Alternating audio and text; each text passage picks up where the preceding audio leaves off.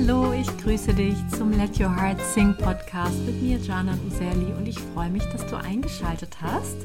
Ähm, heute zum Thema, was deinen Stimmklang beeinflusst. Ja, und vielleicht kommt dir folgende Situation ja auch bekannt vor. Du singst intuitiv, halt so, wie es kommt, und wenn du an bestimmte herausfordernde Stellen in einem Song kommst, dann weißt du oft nicht, woran es genau liegen könnte, dass du mit dieser Stelle nicht so gut klarkommst.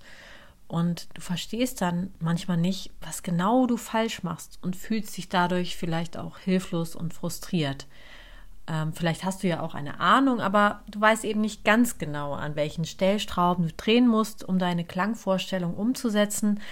Ja, und das kann natürlich wirklich frustrierend sein und damit bist du auf jeden Fall nicht allein, denn das geht den allermeisten Laiensängerinnen so und ähm, auch sogar manche Profisängerinnen beschäftigen sich oft auch erst ausführlich mit der Stimme, wenn sie eben an ihre Grenzen kommen und dann erst merken, oh, jetzt sollte ich vielleicht mal gucken, was da los ist. Ja, eben wenn es nicht einfach mehr von selber läuft. Und ich finde es halt sehr wichtig, dass man zumindest ein gewisses Verständnis darüber hat, wie die Stimme funktioniert und auch welche Komponenten eben deinen Klang beeinflussen. Und darum soll es eben deshalb heute im Podcast gehen. Und mir geht es halt mit diesem Podcast auch darum, dass du eben zu einer wissenden Sängerin wirst und dein Handwerk immer mehr durchdringst und verstehst, ähm, weil das so hilfreich ist für deine Entwicklung und Genauso ich, also ich bilde mich auch ständig fort, weil ich einfach nicht genug davon bekommen kann, mehr zu lernen und mich weiterzuentwickeln. Das ist wirklich ein lebenslanger Prozess. Ja, dazu möchte ich dich einfach auch motivieren, aber auch durch diesen Podcast hier das Wissen an die Hand geben. Und ja, dann lass uns mal starten mit unserem heutigen Thema, was deinen Stimmklang beeinflusst, beziehungsweise auch ähm, so grob, wie die Stimme funktioniert. Und dazu ist es wichtig zu wissen, es gibt drei Funktionskreise, können wir das nennen, die deinen Klang eben beeinflussen. Wir haben da zuerst den ersten Funktionskreis, das ist die Energetisierung. Das, was deinem Klang ja den Treibstoff gibt, die Energie und das ist deine Atmung. Also der erste Funktionskreis ist deine Atmung, die dich energetisiert, deinen Klang. Dann haben wir den zweiten Funktionskreis, das ist die Stimmerzeugung. Also da befinden wir uns auf Stimmlippenebene und da geht es darum, welches Register du nutzt. Also mit wie viel Stimmlippenmasse singst du eher mit weniger, also eher ein leichter kopfiger Ton oder mit mehr Masse eher Bruststimme. Genau, oder eine Mischung. Äh, das hat mit den Resonanzräumen zu tun, aber da kommen wir noch zu. Das ist zumindest der zweite Funktionskreis. Da befinden wir uns also auf der Stimmerzeugungsebene, auf deinen Stimmlippenebene. Und dann gibt es noch den Funktionskreis Klangformung. Da geht es um deine Resonanzräume und die Artikulation, also im Endeffekt um deinen Kopf, um die Räume da drin und eben auch, wie du den Klang aus deinem Mund hinaus beförderst und welche Einstellung da gegeben ist. Wir schauen uns jetzt erstmal den ersten Funktionskreis an, das heißt deine Energetisierung, also dein Atmungsapparat, deine Atmung, wie funktioniert das und ähm, wie beeinflusst sie deinen Klang. Du weißt ja, dass das Singen auf den verlängerten und kontrolliert ausströmenden Ausatmen geschieht. Und um nun diesen Atem kontrolliert abgeben zu können und dadurch eben auch möglichst einen langen Atem zur Verfügung haben, äh, zu haben für das Singen, brauchen wir eine Unterstützung. Denn der Reflex des Körpers ist es erstmal, die Luft nach dem Einatmen so schnell wie möglich wieder entweichen zu lassen. Und wichtig für uns als Sängerin und Sänger ist eben die sängerische Tiefenatmung zu lernen. Vielleicht kennst du dich damit schon genau aus und weißt, wie das funktioniert. Ich wiederhole es aber trotzdem mal. Das kann man nicht oft genug hören, weil das ist etwas, ja, das ist einfach die Grundvoraussetzung fürs Singen. Und bei dieser sängerischen Tiefenatmung, tiefen Einatmung, sage ich mal, da weitet sich unser, ja, unsere unteren Rippen.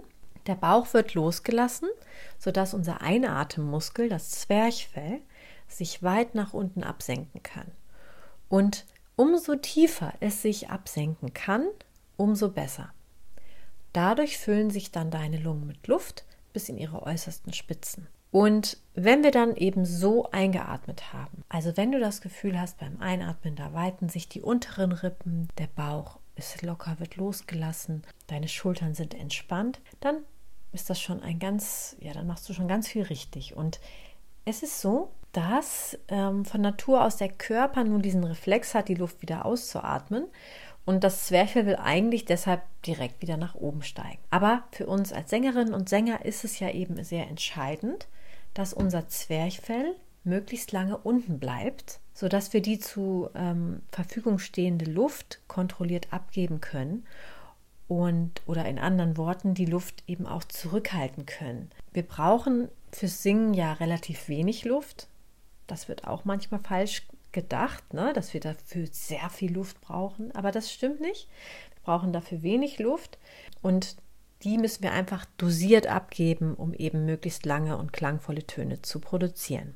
Also wenn das Zwerchfell, was jetzt ja durch diese tiefen Einatmung nach unten gewandert ist, nach dem Einatmen direkt wieder hochsteigen würde, ja, dann würde es dadurch die Luft wieder entweichen lassen und weg ist sie dann.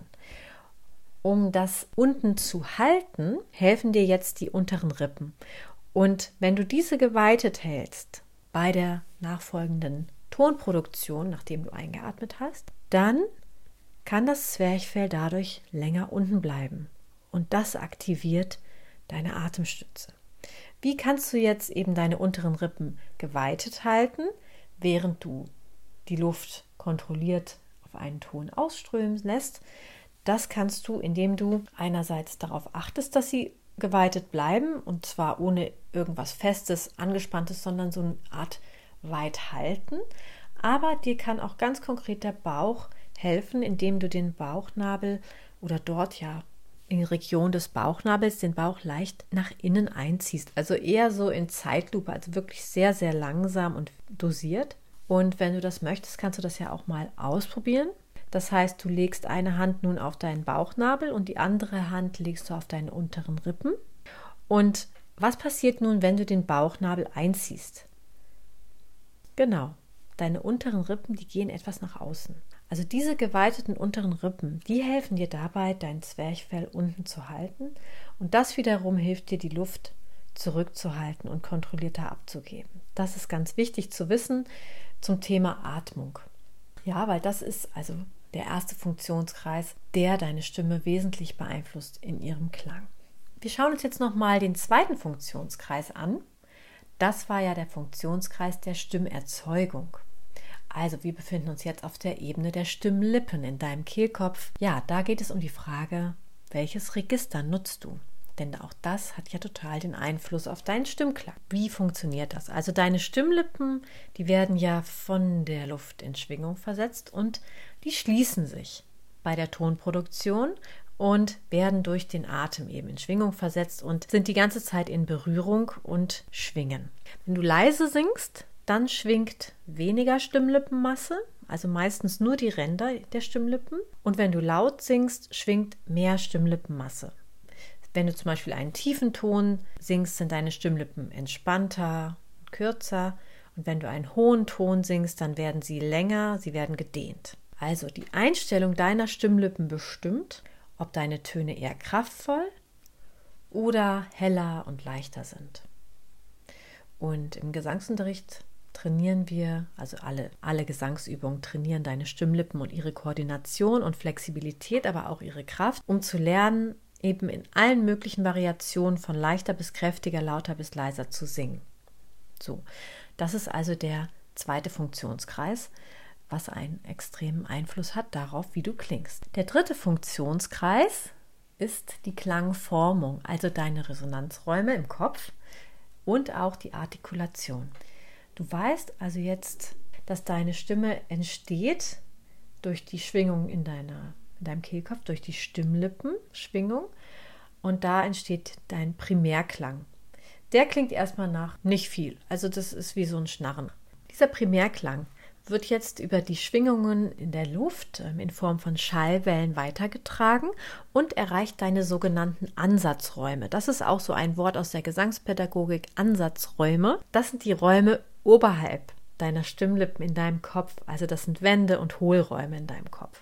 Dazu gehört dein Rachen, dein weicher und dein harter Gaumen, dein Mundraum, dein Nasenraum, die Stirnhöhle, dein Kopf. Also überall dort wird der Klang absorbiert und verstärkt und erhält deinen ganz einzigartigen Stimmklang. Ähm, jeder Mensch hat einen einzigartigen Stimmklang und eine einzigartige Klangfarbe, genau wie einen einzigartigen Fingerabdruck. Und das liegt eben auch daran, dass die Ansatzräume bei jedem Menschen anatomisch ganz unterschiedlich aussehen. Beim Singen möchten wir nun diese oberen Resonanzräume, also die Schwingungsräume unseres Kopfes aktivieren und optimal ausnutzen, denn das bringt uns mehr Tragfähigkeit und Volumen. Und im Popgesang möchten wir den Klang vor allem in die vorderen Resonanzräume bringen. Vielleicht hast du ja auch schon den Begriff Vordersitz gehört. Damit ist genau das gemeint. Also den Klang vorne in diesem Bereich ähm, deiner Nasenräume wahrzunehmen und auch in deiner Mundräume. Du kannst das ja auch mal ausprobieren. Also wenn du zum Beispiel ein M oder ein N summst, dann kannst du ein Gefühl für deine Resonanzräume bekommen.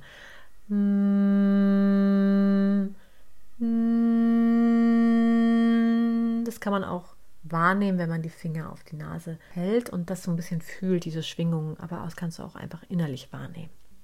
Und auch deine Artikulationswerkzeuge wie Zunge, Lippen und Gaumensegel hm, beeinflussen deinen Klang und wir trainieren sie ja auch in den Gesangsübungen, um eben auch mehr Ausdruckskraft und äh, Klang zu erhalten. Also das ist der zweite Funktionskreis, der deine Stimme bildet und auch deinen Stimmklang beeinflusst. Aus diesen drei Funktionskreisen, ne, das ist so ein bisschen vereinfacht einfach, was deine Stimme ja, wie die funktioniert und was den Klang beeinflusst.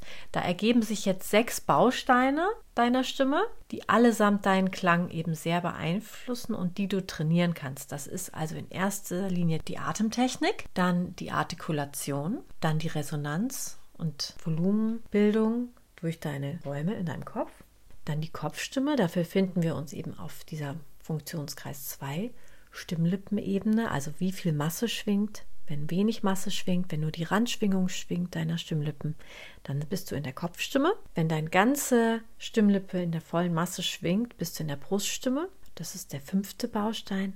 Und dann haben wir noch die Mischstimme, der sechste Baustein. Das ist eine Mischung von Resonanz und auch Stimmlippenschwingung auf verschiedenen Levels.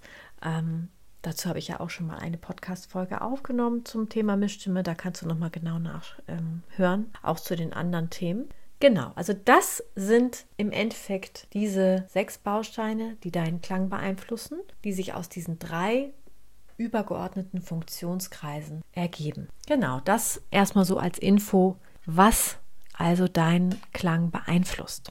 Genau diesen sechs Bausteinen widmet man sich im Gesangsunterricht. Das heißt, man macht Übungen zur Atemtechnik, man trainiert die Artikulation. Das heißt, ja, das, das ist deine Zunge, die Zungenflexibilität. Und ähm, dann haben wir noch Baustein Resonanz, Volumen, also Stimmsitz eigentlich. Das wird auch ähm, durch Übungen trainiert, die vor allem auch M, N oder NG beinhalten. Dann trainieren wir natürlich die Kopfstimme in Übungen, speziell für die Kopfstimme. Auch Übungen mit Vokalen wie U und I, die sind ganz ähm, hilfreich. Wir haben Übungen für Bruststimme. Da wird gerne der Vokal A eingesetzt, auch Ä. Dann die Mischstimme enthält Übungen, was auch sehr oft mit ähm, den Vorderresonanz in Verbindung steht und dann zu schauen, wie kann ich die Kopfstimme lauter bekommen wie kann ich die Bruststimme auch leiser bekommen, um dann so eine Art Mischung herzustellen. Und das ist eigentlich das, was du trainierst. Und genau diesen sechs Bausteinen widme ich mich natürlich im Gesangsunterricht meinen äh, Schülern, aber ich habe auch einen achtwöchigen Gesangstechnik-Online-Kurs entwickelt, der genau diese Bausteine ausführlich bearbeitet und trainiert und das ist mein Sing and Shine Gesangstechnik Online-Kurs. Den öffne ich ab und zu und dann ähm, kann man da ganz ausführlich eintauchen.